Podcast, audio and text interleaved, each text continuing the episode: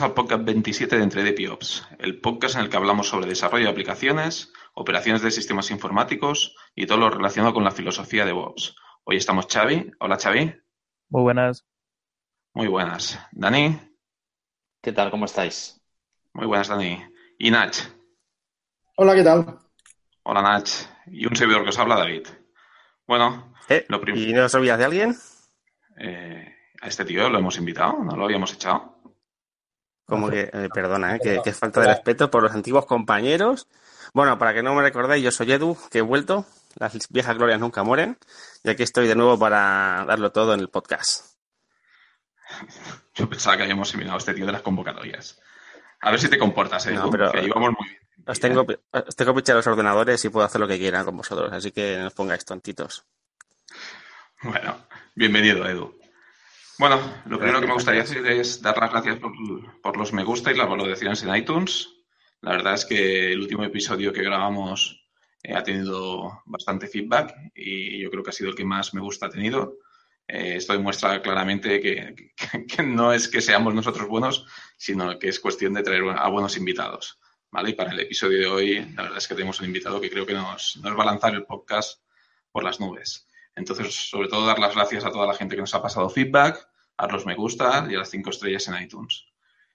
También me gustaría pasar un par de feedbacks que nos han, que nos han facilitado. El primero, sobre todo, nos han pasado muchos comentarios sobre las interrupciones que nos hacemos unos a otros y la calidad del audio. Aquí, bueno, aquí más que nada remarcar que por exigencias de guion grabamos en remoto y que son cosas que pasan. A veces nos fallan las, las conexiones, eh, no nos oímos cuando hablamos unos o hablamos otros, y bueno, es lo que hay. Además, como ya hemos comentado en algún episodio, tenemos la norma de, grabar de seguido y editarlo lo mínimo posible, con lo cual, pues bueno, os lanzamos el podcast, como aquel que dice, en bruto, para que lo disfrutéis. Y luego también me gustaría hacer una mención especial a un oyente, Pau, que, bueno, ha tenido el valor de, de decir que va a escuchar todos los episodios eh, el último que me parece que estaba escuchando era el episodio 8. Así que, Pau, muchas gracias por el feedback y ánimo. Los primeros eran muy malos, excepto los que venían invitados, que nos hablaban en el podcast. El resto, la verdad es que hay que tener moral. Así que muchas gracias. Pues nada, no quiero entretenerme más con los comentarios. Pasamos ya a presentar al invitado. Hoy, como os he dicho antes, traemos un crack. La verdad es que me hace mucha ilusión que haya accedido a estar con nosotros hoy. Tengo que confesar que soy fan del invitado desde que asistí a una charla suya en un Awesome Day que se hizo en Barcelona hace ya un par de años. Y la verdad es que desde entonces lo estoy siguiendo por Twitter, en su blog y canal de YouTube, que se llama programar.club. Y bueno, estoy hablando de Javi Moreno, arroba ciberado, Resident Futurist and Evangelist en Capside. Hola, Javi. Hey, hey, chicos, eh, aquí estoy, otra vez, una nueva oportunidad para demostrar que me tenéis sobrevalorado. qué va, qué va me parece que todo el mundo que te conoce tiene la misma opinión que yo. Bueno, yo ya te conozco, pero me gustaría que explicaras quién es Javi Moreno para que el resto de los oyentes te conozcan. Pues ahora mismo soy evangelist en Capside, que viene a ser lo que yo digo siempre, un profe que quiere cobrar más pasta. Y de hecho antes eh, me dedicaba, era desarrollador, pero también me he dedicado desde hace un montón de años a dar clases y me gustaba un montón. Lo de evangelist el, cambio principal que hay es que en vez de dar un curso que se te alarga 100 horas, el curso lo das en tres días. O das una charla o haces un taller. Y por un lado echas de menos eh, la relación más a largo plazo con los alumnos, y, pero por otro lado súper agradecido porque es que no te da tiempo de ponerte pesado en tres días. No, no, la verdad es que yo he ido a varios cursos tuyos y de pesado nada, ¿eh? Me consta, me consta que además el resto de la gente opina igual que yo. Tú pregúntale, Tú pregunta a la gente que me ha aguantado 125 horas. vale, tomo nota. Pero entiendo, Javi, Javi, entiendo que hay pausas, ¿no? En esos 125 horas, son non-stop. A ver, podemos hablar de esto durante muchísimo tiempo. Podemos hablar de esto durante mucho tiempo, pero te voy a contar, por ejemplo, mi, mi, ejemplo preferido. Unos chiquitos que estuve saliendo con ellos después de fiesta tres o cuatro años, porque nos pasamos un agosto entero ocho horas al día, parándolo justo para comer. Un agosto, ¿eh? Y como campeones aguantaron. Pero vamos, traumatizados todos. Y ahora los cursos son unas ocho horas y media más o menos, también, y a veces paramos para comer, o sea que no hay queja ninguna. Y duran tres días, eso sí, son súper densos. Hay veces que el tercer día hay gente que, que terminas intelectualmente exhausto, pero es divertido porque cunde mucho. ¿Qué iba a decir? Principalmente que son cursos de, certificación de, de AWS o, qué das? Los que hago ahora, eh, la mayoría de los cursos son los oficiales del catálogo de AWS y también algunos de Azure que hemos montado nosotros, que hemos montado en Capside. Eh, los, creo que de los oficiales de AWS falta, no he dado uno de ellos, el de migración, si no recuerdo mal. Eh, los demás los, los impartimos todos de vez en cuando. Madre mía. Así que todo un especialista en AWS hemos traído hoy, ¿eh? Ay, sí. Es, ahora me, estoy volviendo actor encasillado. Pero no es divertido, tampoco te lo acabas nunca. Si a veces estás dando un curso y, y, bueno, que vosotros también lo sabéis, estás dando el curso y en mitad de la charla dices, y ahora picar en este botón y te sale una pantalla que no has visto en tu vida porque la acaban de cambiar. Así que tampoco te aburres. Es cierto, es cierto. Cambios de API nunca hay en Amazon. De API no hay, pero de pantallas ahí cada, cada mes tienes alguno. Y a veces, y claro, los chiquitos están ahí para aprender y se piensan que porque tú estés de formador lo, sabes todo. Cosa que es imposible. Y claro, te quedas mirando la pantalla muy bien y diciendo, bueno, pues muchachada, aquí tiene que haber un botón para darle al siguiente a ver quién es el primero que lo encuentra. bueno, eso seguro que lo haces para romper un poco la dinámica. Es divertido. Llevas galletas como recompensa por si alguien la encuentra o no en los cursos. Antes llevaba nubes, porque yo era muy fan de las nubes, hasta que algún sinvergüenza en Capside me dijo que no eran vegetarianas y me amargó la vida. Y se acabó lo de llevar nubes. Doy fe de Pero a veces Está adelante cuando se dijeron. ¿Y te acuerdas que me tiré dos días llorando? Sí. Y de vez en cuando llevo monedas de chocolate. Pero soy alérgico al chocolate y termino comiendo, entonces. Sí, pues ¿eh? No puedes comer chocolate, es duro, ¿eh? No, sí, como igual. El problema es que soy alérgico. y, después me cuesta mucho dar, eh, dar clase cuando, cuando estoy con el breto de alergia. Pero comer como igual, ¿eh? Sin chocolate no se puede vivir. Una pregunta, Javi. Eh, así el título de evangelista y demás, la verdad es que queda muy molón. Pero ¿cómo, cómo es la vida de, un evangelista? Porque yo te he visto en ocasiones eh, ahí dar, enlazar cursos, enlazar viajes y no tiene pinta de ser fácil. Sí, pero eso no lo cuentes, porque todo el mundo piensa que nos tiramos el día en Twitter eh, poniendo comentarios y dando, dando respuestas y marcando favoritos y viendo vídeos en YouTube. Pero sí que es verdad que como al final cubrimos en Capside la parte de, de Evangelist, cubre toda España y, al final tienes que ir viajando. Y sí que es cierto que en general, si eres profe, ¿eh? ya no evangelist, si quieres ganarte la vida más o menos en condiciones de profe, tienes que viajar. Y parece una tontería, pero el hablar durante una hora es más o menos complicado, pero hablar durante ocho horas fuera de tu casa, un día detrás de otro, pues hay una parte que es durilla pero que al final lo que dice mi padre siempre, que oye Javi, que trabajar es la mina, la obra, que además mi familia lo conoce, y poco más, que lo nuestro es no tiene ninguna historia. Es vivir la vida. Y es una Exacto, y es una profesión súper bonita. Si os gusta la gente y os gusta la tecnología, es que es casi lo mejor que puedes dedicarte, porque conoces gente súper interesante que de temas, de muchos temas saben mucho más que tú, y yo aprendo en cada curso que doy, que eso es chulísimo. Y después la sensación de que, claro, que vas moviéndote de un lado a otro y la gente te coge cariño y eso es muy bonito. Llegar a un sitio y que se te acerque alguien a saludarte es súper reconfortante. O sea, que haceros profes, haceros evangelistas. Si alguien quiere hacerse evangelista, o sea, ¿qué pasos hay que seguir? ¿Cómo lo hiciste esto? ¿Cuál fue tu trayectoria hasta llegar donde estás? Básicamente, el tipo, de, el tipo de formación que damos es bastante especializada y es bastante exigente por, por todo. Bueno, porque en general el tipo de servicio de Capside es bastante exigente. Entonces, si queréis optar a un, a un, trabajo de este tipo en una compañía de este tipo, primero conseguid eh, foguearos un poco a un nivel más local. Buscad alguna academia de barrio. Yo empecé en una academia de barrio, cuando Franco estaba vivo todavía. Coged un poquito de experiencia, quitaros miedo y sobre todo, aprended a explicar, porque de tecnología sabemos todos y lo fastidiado en realidad es eh, explicar las cosas de una manera que sea que esté estructurado y que no quiera suicidarse la gente al cabo. Es que ten en cuenta, ocho horas y pico de, formación. Eh, tu trabajo principal es mantener la atención de los alumnos. El resto, eh, es, claro, tienes que ser muy bueno dando el contenido y estructurándolo y demás, pero sobre todo tienes que intentar mantener la atención de la gente.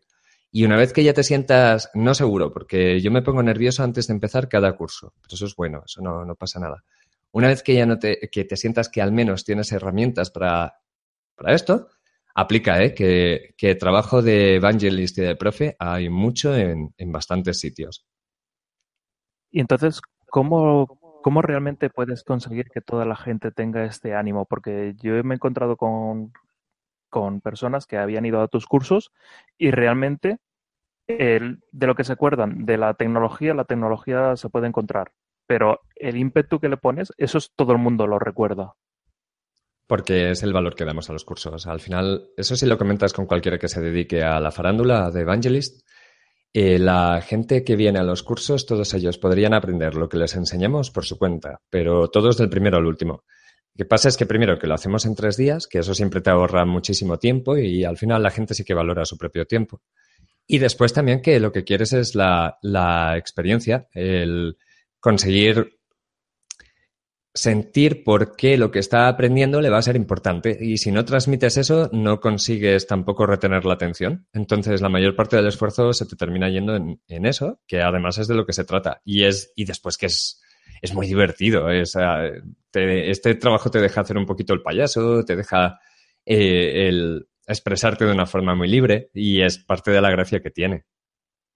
Pero vamos, que a veces hay, y de hecho si venís a varios cursos veréis que hay al, algunas bromas concretas que están, que las hago casi siempre y que tienen, la, y que la idea es, la idea es eso, es mantener a la gente conectada con lo que les estás contando. Luego otro tema que también me gustaría que comentaras, Javi, es tu blog, programar.cloud. La verdad es que ah. a mí, bueno, me parece una pasada. Ah, me hace un montón de ilusión. Y... Dime, Que me hace un montón de ilusión que me preguntéis por el blog. Sí, hombre, sí, ¿no? La verdad es que se nota que hay un trabajazo detrás y demás. La verdad es que yo cuando empecé, bueno, desde el capítulo 1 que me suscribí a tu canal de YouTube y estoy ahí haciendo push. Cuéntanos un poco qué es el blog, de qué va, de dónde nace la idea y demás. Pues esto viene un poquito por lo que os comentaba antes, que yo en otra vida era desarrollador y ahora ya me queda muy poquito tiempo y ahora hago unas, un, un, unos hola mundo perfectísimamente super escalables, pero no me da tiempo de pasar de un hola mundo. Y lo echo de menos. Además, el, el meterme en Capside me ha enseñado muchísimas cosas sobre sistemas que yo no conocía, no tenía ni idea de sistemas cuando empecé. Y, y, yo creo que te hace mucho más completo como desarrollador y quería contarlo, quería explicarlo. Y entonces dije, pues voy a montar un blog, que esto tiene que ser bastante fácil y esto se hace en un momento. Y me puse a escribir tres o cuatro posts. Ya, ya, ya habéis pasado por ahí, ¿verdad? Sí, y, tres o cuatro posts, me di cuenta de que igual que cuando estoy hablando no soy capaz de explicar nada en menos de 3.000 o 4.000 palabras. Y pensé, esto no va a haber quien lo lea, no te lo va a aguantar ni, ni tu familia por la longitud, entonces locútalo. Y entonces es una mezcla de blog y de, y de podcast, lo puedes consumir como tú quieras. Y detrás tiene una estructura, o sea, tengo el calendario de lo que quiero publicar hasta dentro de seis meses o así, y la idea es que sea como un curso. Genial. Ese, genial. ese calendario parece el nuestro, en nuestra programación también, ¿eh? Igualita. No sabemos ni qué vamos a hacer el próximo. Vamos. Bueno, pero que, que al final lo adaptas, ¿eh? Porque es, es, que es imposible. Hay días, hay temporadas que vas súper estresado, entonces tienes que retrasar cosas. Otras veces empiezas con un tema que piensas que te lo vas a terminar enseguida y se te alarga tres posts. Es, es, es, un plan y los planes están para saltárselo, como decían los clásicos. Fénix en el equipo A. Genial. Pues nada, dejaremos eh, la dirección de programar.cloud en las notas del programa y para todos los oyentes recomendamos que se pasen por ahí y echen un vistazo que verán material de, de verdadera calidad. Ya os lo digo yo. Y escribid Ahora, comentarios, que me hace una ilusión loca cuando me llega la notificación de que hay un comentario nuevo. Nosotros también, ¿eh? Aprovechando la llamada de Javier, nosotros también. Pasándonos feedback. Por Dios. Venga, y aprovechando que tenemos Javi aquí, que es un, crack, es un crack del cloud y demás, ha trabajado, ya lo he dicho, con AWS y con Azure y demás, me gustaría, Javi, abusar un poco de ti, que nos hicieras una comparativa desde tu punto de vista entre AWS y Azure. Si alguien quiere irse, decidir irse a cloud, eh, ¿cuál de los dos pro- eh, proveedores tendría que seleccionar? ¿O los dos? Vale. Vamos, no sé, desde tu punto de vista. Vale, pero esto es un poquito como cuando hacen crossovers entre Marvel y DC, que tú sabes que si te sale Hulk y Superman en, en, una, en un, en un cómic, tú sabes que ahí al final más o menos van a quedar como amiguetes. Esto va a ser más o menos, o sea, lo que no, no os voy a terminar contan- diciendo es a cuál de ellos tenéis que ir. Porque los dos están muy bien, además. Y porque además sería injusto. eh, doy charlas y doy formación de los dos. Entonces tampoco quiero decidirme por uno para otro, porque dependiendo del proyecto que tengas, te sale más a cuenta uno de ellos, los dos, o cualquiera de ellos, que es lo que pasa muchas veces. Entonces, si queréis, lo que podemos hacer es, no sé, vamos mirando los detalles que os apetezcan a vosotros de qué es lo que necesitaríamos para solucionar algo. Y yo os cuento qué, qué opino, y ya está, pero es opinión personal, ¿eh? Mirad todo Venga. después con vuestra lupa también. Y ojo, y si vosotros sabéis más que yo de esto, es que no sé por qué, por qué me vais a preguntar. Pero qué modesto eres, qué modesto eres. Yo de PowerPoint lo que quieras, del resto ya. Yo estoy aprendiendo. Cuando aprendo un poquito más, me paso a ventas y dejo de trabajar. Ese es mi objetivo. Venga, a ver, los expertos aquí en AWS, Nach, Edu y demás.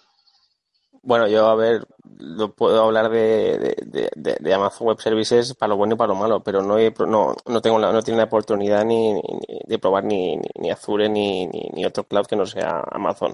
Entonces tampoco puedo dar un punto de vista más allá de lo leído, comentado, que me hayan explicado. De Amazon tengo, hay cosas que me encantan, otras cosas que las odio.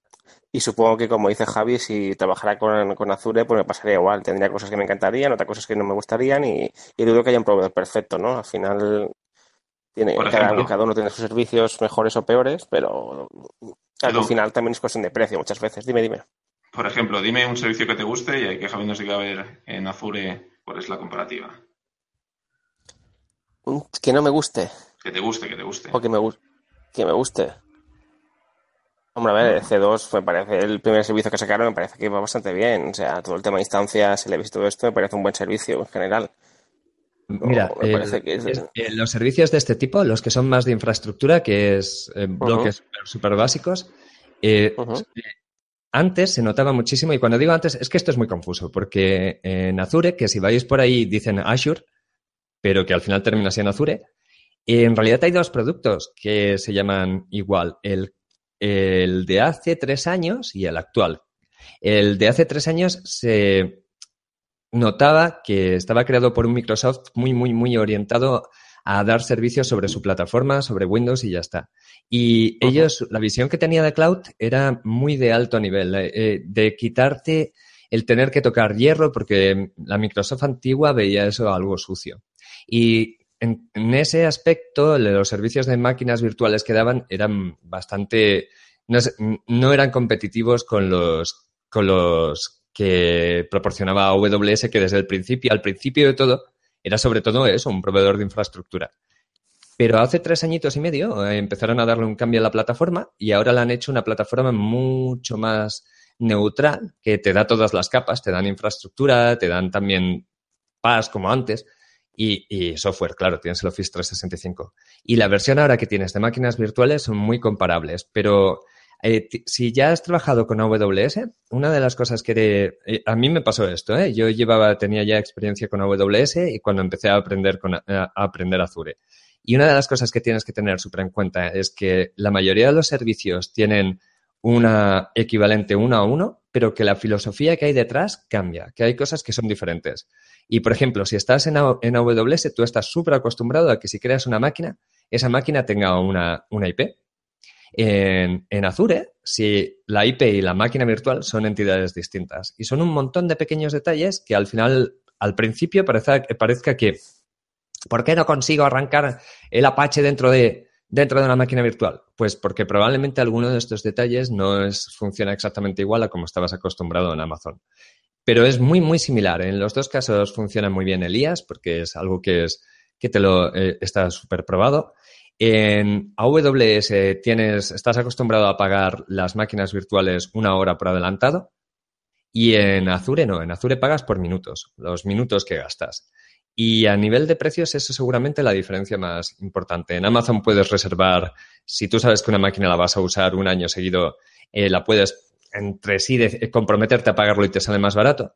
En Azure hay algo así también, pero es más complicado de entender, más complicado de seguir. A nivel de funcionalidad son muy similares.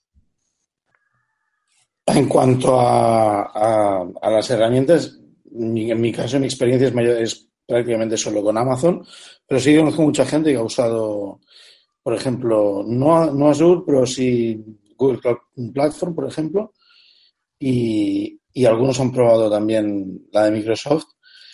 Am, los comentarios son muy, son muy variados. La gente con la de Microsoft, por ejemplo, la gente que conozco que me ha hablado de ella, dice que está muy contenta.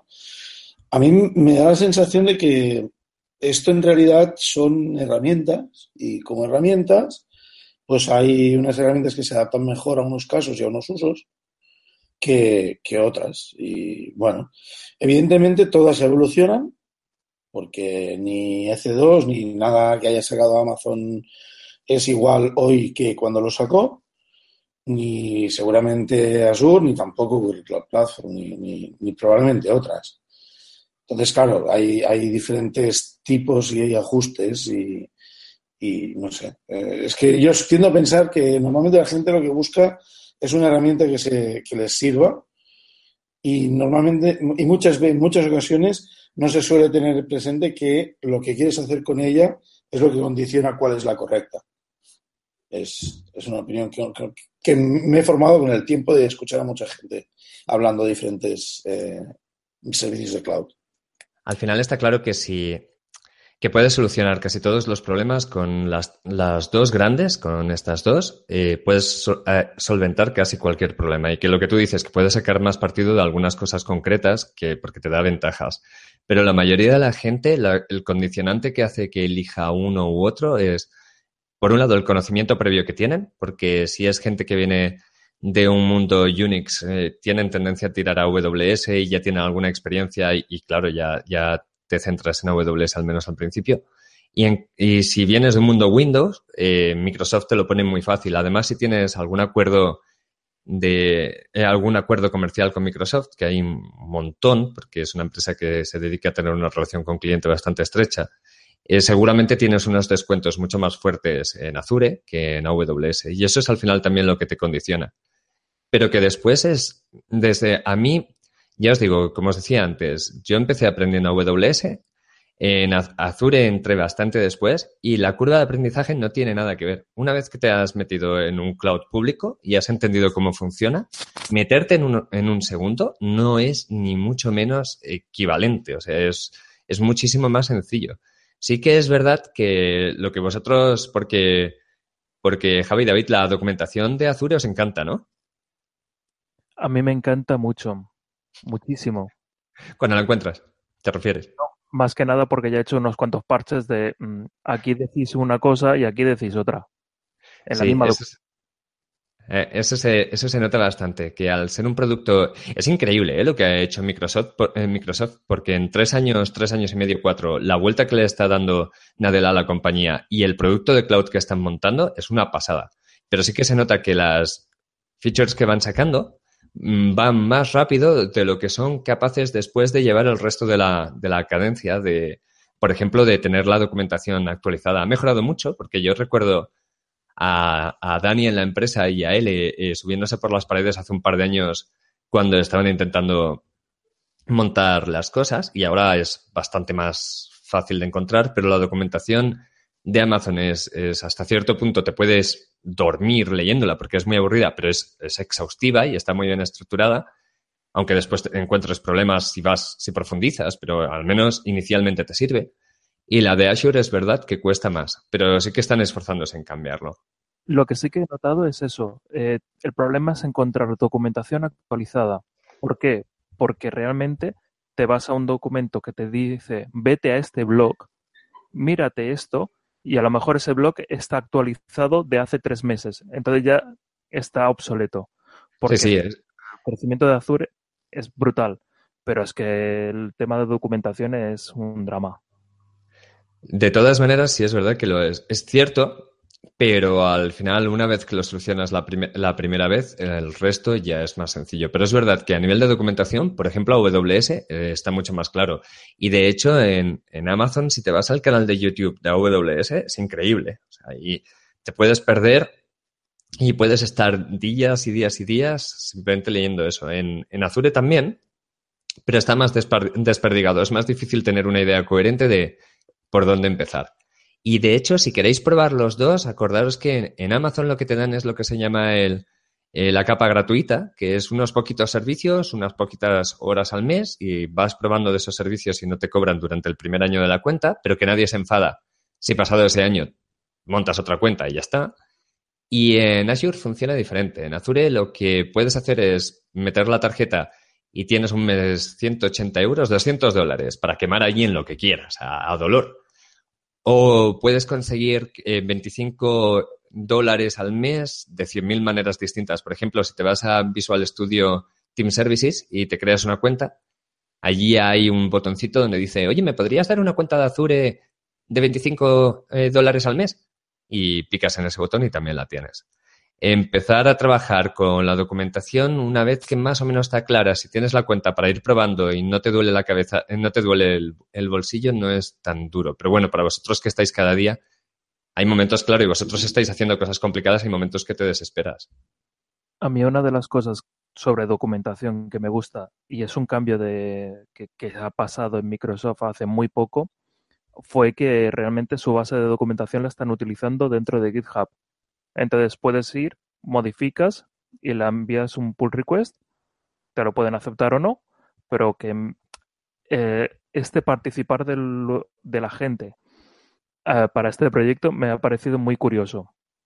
Eso en general, Microsoft es, yo lo estoy viviendo en parte de forma bastante directa porque me metieron en un programa que se llama el TAG y eh, la empresa en sí está cambiando, está haciéndose muchísimo más abierta, intentando involucrar, están intentando crear una comunidad muchísimo más extendida de lo que era antes.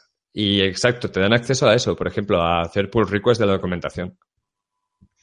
Yo la verdad es que llevo aproximadamente un año trabajando en Azure, la verdad es que entré en Capside y una cosa que hay que reconocerle a Microsoft es el esfuerzo que está haciendo para reinventar eh, todos los servicios. Eh, el Azure de hace, un, de hace un año no tiene nada que ver con el Azure de, de, bueno, que tenemos ahora encima de la mesa. Y yo creo que es uno de los problemas que tienen ahora mismo con la documentación, ¿no? O sea, lo que estáis diciendo, están mejorando tanto los servicios, están yendo tan rápido, quizá para ponerse, como decíais, ¿no?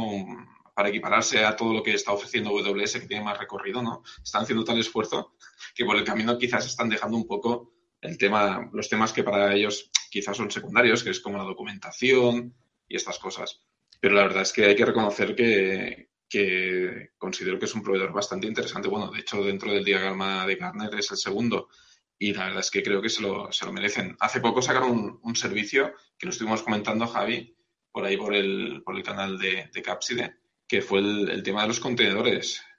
me pone palotísimo. ¿Lo puedes comentar un poco? Vale, pues mirad, a ver, el, tema es que hemos dado, por supuesto, que para arrancar una máquina virtual tienes que esperar eh, cuatro minutitos, si todo va bien y demás. Y si te lo paras a pensar es que no tiene ni pies ni cabeza esto, porque al final, si tú dieses en un Excel y te tardase cinco minutos en arrancar ese Excel, es que nadie usaría Excel. O si tú estás programando y le das al botón de ejecutar y tarda cinco minutos en arrancarte el programa, es que estás usando Java. No, es que, que realmente todo se vuelve muy poco eficiente si tienes esos ciclos solo para probar cosas nuevas, para reaccionar a lo que quieres hacer. Entonces, lo que ha sacado Microsoft ahora, que eso sí que es comparativamente, cualitativamente más potente y tiene una proyección súper chula a largo plazo en Azure, eh, son eh, las Microsoft Container Instances, me parece que las llaman. Lo acaban de sacar, está en preview, no lo he probado todavía, pero de esta semana no pasa. Y eso lo que te deja es utilizar contenedores como si fuesen máquinas virtuales. O sea que la, idea, en el fondo, es que tú utilizas eh, primitivas del mismo tipo que arrancas una máquina virtual, pero en lugar de arrancar una máquina virtual, arrancas un contenedor. Y claro, eh, lo único que tienes que esperar es que se lance tu proceso. El, el, contenedor te arranca casi instantáneamente. Y eso te va a dejar hacer cosas súper chulas. Por ejemplo, vosotros, los que estáis en operaciones, es muy difícil hacer tests de los scripts de automatización que hacéis, porque es un pain in the ass desplegar toda la infraestructura de máquinas virtuales para ver si los permisos se han añadido donde tenían que maldita eh, añadirse. En cambio, si se te arranca de forma casi instantánea, ahí sí que los puedes ir haciendo de una forma más ágil y puedes probar cosas nuevas. O, por ejemplo, como desarrollador, te compras un portátil de, Yo no soy tonto eh, y creas containers dentro de tu... De tu eh, eh, das la orden dentro de tu portátil de crear contenedores, pero se te crean en Azure. Y tú no tienes que estar pendiente de cuántos hosts, de cuántas máquinas tienes que tener para crear esos contenedores, porque ese servicio ya te lo da Microsoft. Tú simplemente pides contenedores y ellos ya se encargarán de meter los hosts. Tú puedes utilizar una máquina súper sencilla y lanzar lo que te apetezca, eh, que se irá creando sobre el tiempo. Y después otra cosa muy chula que tienen es que te los facturan por segundo. Y ahí sí que ya es pago por lo que usas. Es, no sé, conceptualmente te quita todo el tiempo este de bootstrapping que tiene una máquina virtual, que los damos como algo normal, pero es que no es normal, nos ralentiza muchísimo las pruebas y la innovación y el cambiar cosas. Y yo estoy muy emocionado con ese servicio. Ya te veo, ya. Oye, Javi, me gustaría que comentaras lo que, lo que has dicho antes de los servicios más destacables de AWS y de, Azure desde tu punto de vista. ¿Cuáles son los más significativos de cada plataforma? A ver, el sota caballo y rey que tienes al final siempre es el mismo. Es una, una CDN que en el caso de AWS es CloudFront, es propia y se basa en tener nodos grandes. Es súper sencilla de entender y a cambio, claro, es una CDN que también es muy sencilla, pero funciona bien.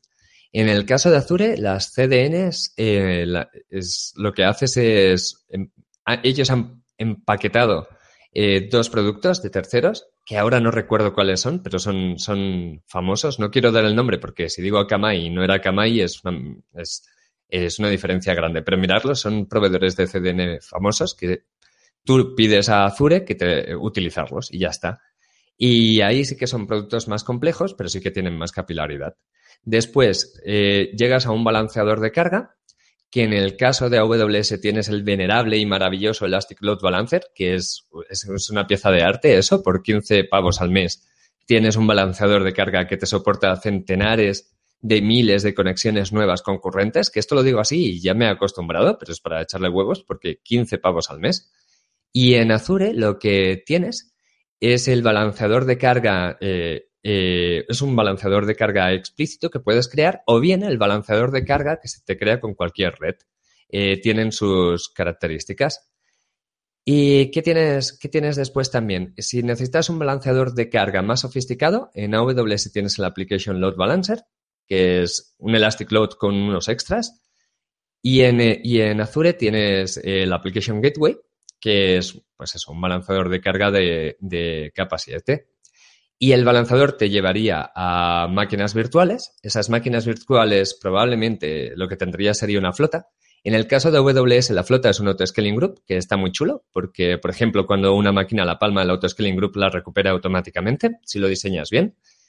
En el caso de, de Azure, lo que tienes son los Virtual Machine Scale Sets, que es, el concepto es parecido, pero no te recupera las máquinas automáticos, tienes que poner tú, tienes que cuidarlas, tienes que estar pendiente de ellas. Y por otro lado, ahí vas a colocar, pues, yo qué sé, tus servidores, tu Tonka, todo lo que quieras gastar. Y por otro lado, tienes la base de datos, que eso ya sería la cocina, Aquí AWS está genial porque tienes RDS. Si la base de datos es relacional, RDS te la cuida. Tú te quita las tareas mundanas porque estudiar para algo como DBA y dedicar el 80% de tu vida a hacer backups es de ser triste. Y RDS te lo, te lo quita de encima. Y en Azure estás más limitado. Tienes un SQL Server as a Service que está muy chulo. Y ahora han sacado un MySQL en condiciones, también gestionado. Y después, por otro lado, también necesitas el storage de objetos, que normalmente estos son los cacharros que cambian pocos, como las imágenes de gatitos. En AWS aquí está S3, que S3 sale en todos sitios y es espectacular, es súper sencillo y súper potente. Y S3, de hecho, te sirve como servidor web. El, blog lo tengo almacenado en S3 puro, no necesito máquina, solo pago S3, que es muy, muy, muy asequible. Y en Azure tienes el Blob Stretch, que no es tan potente, es el equivalente, pero no te hace las mismas funciones exactamente. Te puedes, puedes publicar como por HTTP lo, lo, que metas ahí, las imágenes de tus gatitos no hay problema, pero en cambio tu index HTML no lo puedes meter en el blob storage porque él no añade automáticamente el barra index HTML si el navegador no lo pide. No sé si más o menos eh, se entiende la diferencia esa por encima. Y no sé si os ha explotado la cabeza con la metralleta. No, no, pero... no, a, mí, a mí me ha parecido magistral. Con eso, el sota, caballo y rey, que es al final, que no nos engañemos, ¿eh? que tampoco estamos poniendo cohetes en la, en la NASA todos los días. Eh, la mayoría de aplicaciones clásicas las puedes encajar en esas piezas. Y después ya tienes 100.000 cosas extras súper chulas en cada proveedor y que te hacen falta, ¿eh? que es cuando realmente sacas partido del cloud público, porque si haces este sota caballo rey, te, eh, te estás quedando a medias. Eh, si empiezas a añadir piezas que te dan más valor, es al final como consigues más, más fiabilidad y después como también rebajas costes en el fondo. Hablando de añadir piezas, eh, eh, ¿cómo compararías lo que son las lambdas? Bueno, lo que son los eh, serverless de tanto de un lado como del otro. Hostia, Xavi, tío, cuéntame qué es serverless, porque me cambia la definición cada semana y yo ya no sé dónde llego. Para mí S3 es serverless, pero bueno, y esto ya son broncas. exacto, exacto. Yo, a mí me habéis convencido de que S3 es serverless. Que para... servidor.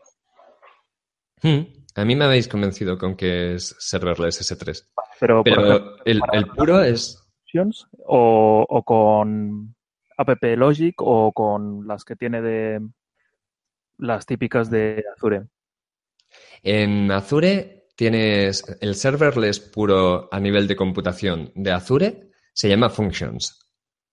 Y es el equivalente a Lambda. En Lambda la tecnología no te dicen qué es lo que usa por debajo, como siempre en AWS, pero todo el mundo dice que son contenedores y son contenedores, seguro. En el Functions de Azure está basado no en contenedores, sino en Web Apps, que es uno de los PaaS que tiene, que tiene eh, Azure. A nivel de funcionalidad son bastante equivalentes, pero está claro que está más maduro dentro de lo que se puede decir maduro ¿eh? en serverless. El de Lambda, siguen llegando ventaja. Una de las cosas que tiene chulo eh, Functions en Azure es que puedes, llegado el momento, cambiar a un plan de, oye, yo pago esto al mes y que se invoque todo lo que sea, en lugar de pagar por invocaciones. Y otra cosa chula que tiene también es que es mucho más friendly con los desarrolladores. Que eso es, viniendo de Microsoft, es bastante normal que sea así. Es más fácil de depurar, es más fácil de hacer pruebas. El motor en sí de, de Functions es open source, con lo que te lo puedes correr en local. A nivel de madurez, eh, tienes más extras dentro de, dentro de, de AWS en este caso.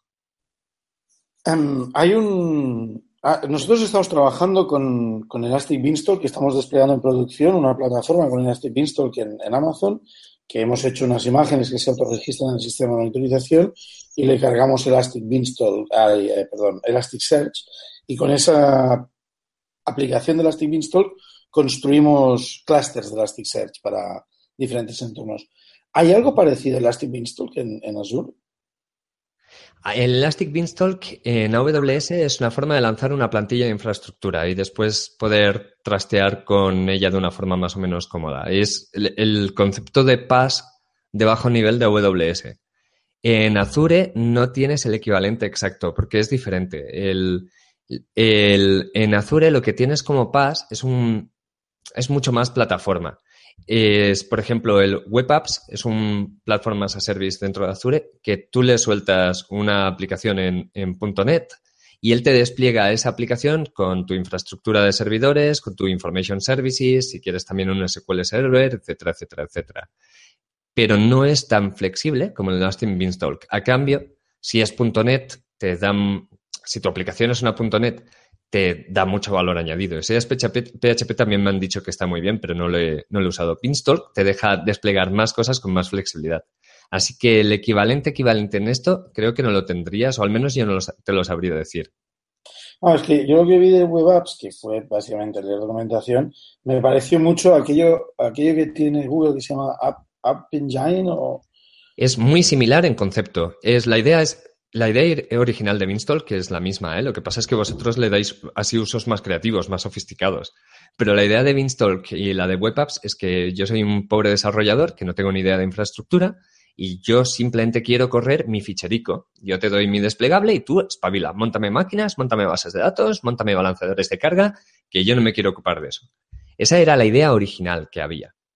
Y en Beanstalk, el, al final te da una pequeña capa que lo que hace es que no tengas que tener los detalles, pero no te los oculta. O sea, tú sigues viendo máquinas virtuales, sigues viendo todos, y eso te permite cambiar cualquier cosa. Porque, claro, como estás viendo todo, puedes hacer lo que quieras. Y en cambio, en Web Apps de Azure, está muy diseñado para que realmente lo que quieras es desplegar esa aplicación y ya está. Oye, Javi, una pregunta que te quería, que te quería hacer. Em, hace poco tuvimos un invitado aquí que nos, eh, nos habló de temas de, Big Data, Machine Learning y demás. Eh, ¿Qué tipo de servicios tienes en cada uno de los clouds relacionados con, con, estos temas? En los dos tienes casi de todo, porque al final las empresas que hay detrás es esto es ahora una corporación que no tenga inteligencia artificial, ya no big data, sino inteligencia artificial detrás como un producto clave, es que ni, ni cotiza. Y, en los dos proveedores tienes un montón de servicios relacionados. De Big Data eh, puedes encontrar los servicios clásicos en los dos. En Elastic MapReduce es la versión de AWS, que tienes ahí MapReduce, pero también tienes Spark, tienes Presto y 100.000 cosas distintas. Y después en, en Azure tienes HD Insight, que te da, por ejemplo, una consola mucho más bonita para hacerlo, pero son servicios más o menos equivalentes. En AWS han añadido un par de servicios también muy chulos últimamente. Uno de ellos es Athena, que Athena es básicamente que tú guardas las cosas en S3 y puedes hacer queries similares a SQL contra esos datos de S3. Eso es brutal, ¿eh? porque en el fondo no necesitas eh, eh, computación, pagar por computación. Tú pagas por los datos, de hecho, que lees en la query.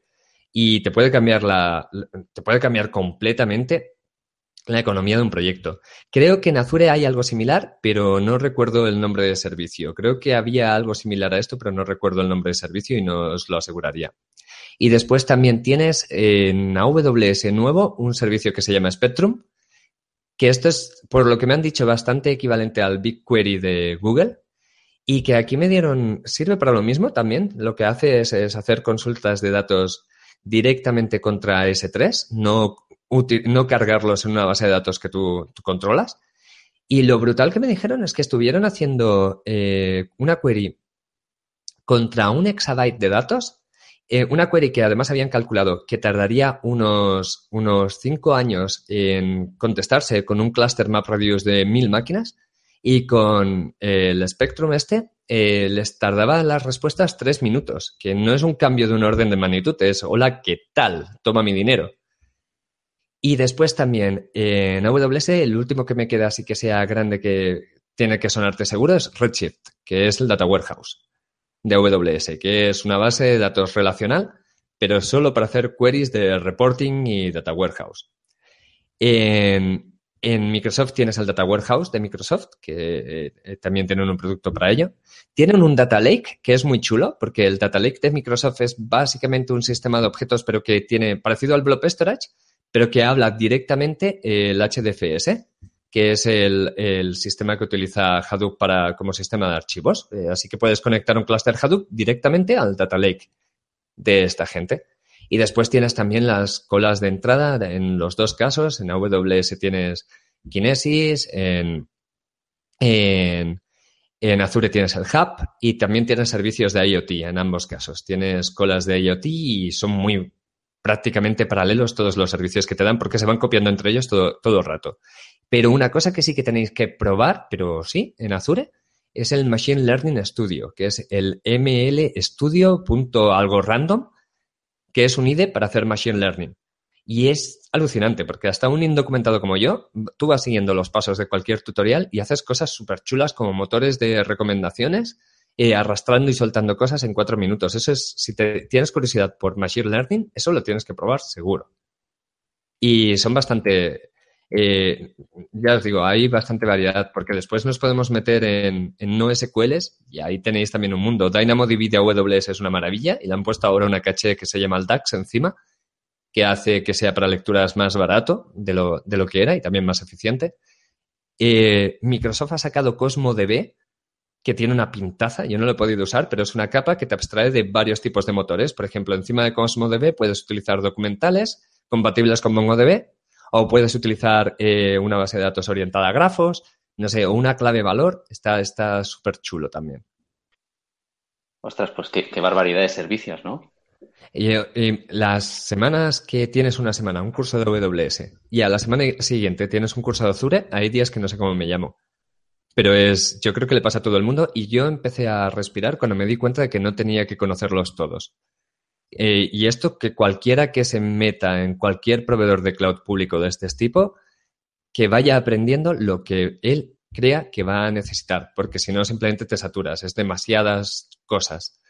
Y no se trata de eso, se trata de al final tener claro que, que una idea general de qué herramientas hay y cuando te hacen falta ya te metes con más detalle.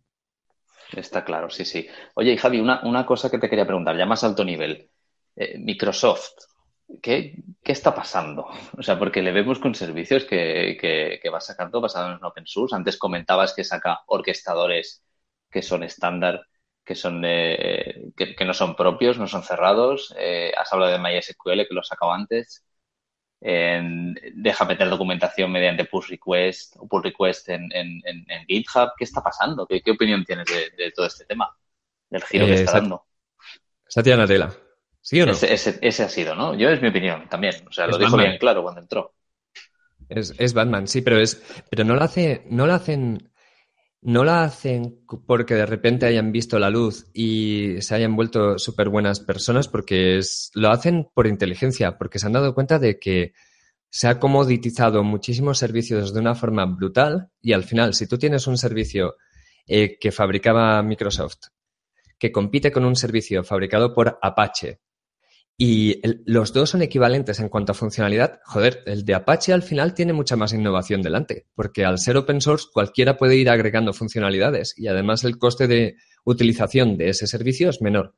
Así que han visto que o, abrazan toda esa tecnología o se quedaban fuera de mercado. Pero dicho esto, es, es un, o sea, yo estoy convencido de que es un giro sincero. De que, ya os digo, estoy apuntado en el TAG, en el en el Technical Advisory Group que, que, ha montado Microsoft y que básicamente lo que intentan es romper barreras de comunicación con, con las comunidades open source, porque hay mucha, eh, igual no lo sabéis, ¿eh? pero hay un poquito de resquemor en las comunidades open source hacia Microsoft. Y, y están, verdad, súper sorprendente.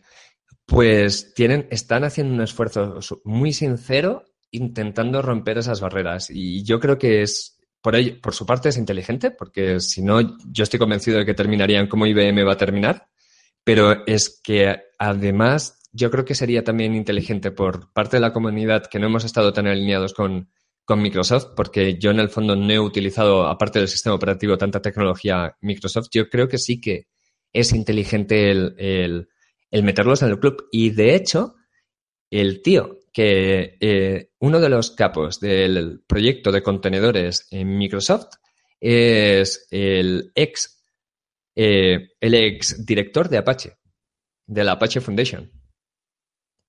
Mm, ahora me cuadra. ¿No fue Microsoft que hizo una donación a la Apache, a la Apache Foundation? O sí, sí, están, a, están ahora metidos en, en casi todas las fundaciones que promueven open source, están metidos, pero es que además que primero, que es por un tema de inteligencia, no es simplemente empatía ni bondad.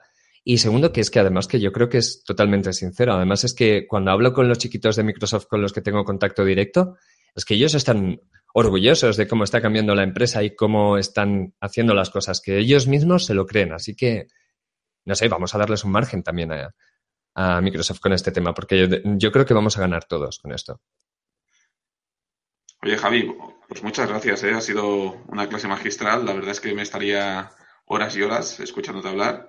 Si quieres pero, otro día ¿Pero qué dices? Que, os tengo aquí hasta las 4 de la mañana, que empiezo, que me dan cuerda, que no... Por eso, por eso, que, me, encantaría, ¿eh? pero para que no, para no alargarlo mucho, tenemos que cerrar ya. Lo dicho, eh, estás totalmente invitado a venir cuando quieras. La verdad es que ha sido toda una clase magistral. Y bueno, ¿cómo, a mí ¿cómo ha sido la experiencia? A mí me ha hecho mucha ilusión, porque os escucho, claro, es que yo os escuchaba antes de conoceros a, de conoceros a vosotros, a David y a, Xavi. Ah, eras tú, eras tú. que sí, que sí, que hay más gente. Que lo que pasa es que no comentamos, pero hay más gente, comentad, malditos.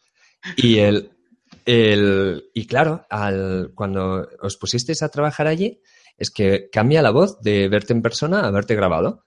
Y yo estuve con vosotros una temporada y al cabo de un tiempo me entero que sois los del podcast y yo digo, pero bueno, ¿esto, esto qué es?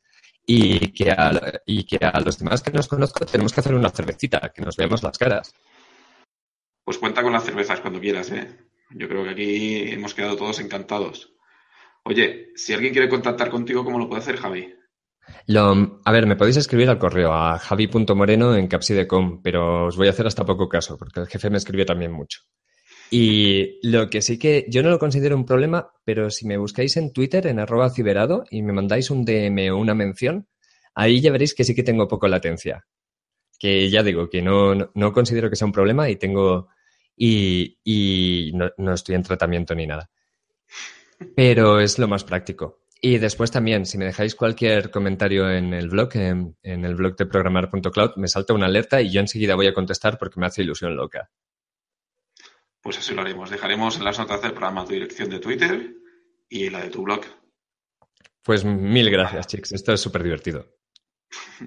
Pues muchas gracias, Javi, por aguantarnos. Nos vemos en nada. Pues bueno, si os gusta nuestro trabajo, corred la voz, valorad con cinco estrellas en iTunes y me gusta en iVoox. Ahora ya hacemos el parón de agosto, volveremos en septiembre con nuevos episodios y muchas novedades. Sin más, nos despedimos de vosotros. Javi. Chao, chao. Xavi. Hasta luego. Dani. Buenas vacaciones. Nach. No estéis en la playa. Edu. Hasta pronto. A ver si lo despistamos para la próxima. ¿Y quién nos habla? David. Adiós. Through the centuries, the endless string of memories, through the progress and the waste. The rivers flow, the sun will blow, the seeds will grow, the wind will come and blow it all away. Are just a memory replaced.